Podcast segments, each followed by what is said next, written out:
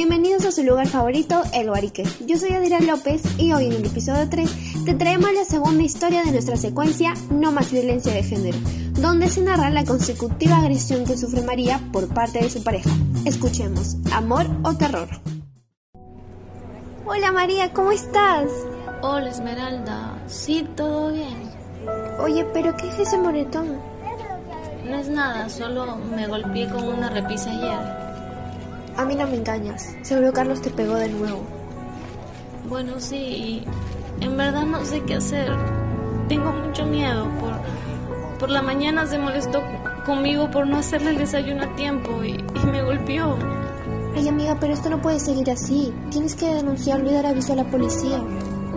No lo sé, amiga. La verdad que no quiero hacer nada. Tengo miedo. El miedo es normal. Aquí estamos para protegerte.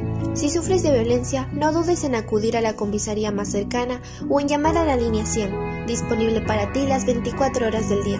Recuerda, estamos contigo. Te quiero libre, te quiero viva. María sin duda refleja el miedo que toda víctima de violencia tiene, prefiriendo no actuar ante las agresiones porque sabe que sería peor. Sin embargo, no es así. Enfrentarse al agresor con la ley y el apoyo de por medio haría que esta escena de terror pronto desaparezca y la víctima pueda vivir tranquila sin más dolor. Y es así como llegamos al episodio final de hoy. Recuerden concientizarse y concientizar. Un abrazo y hasta el próximo episodio. No se lo pierdan.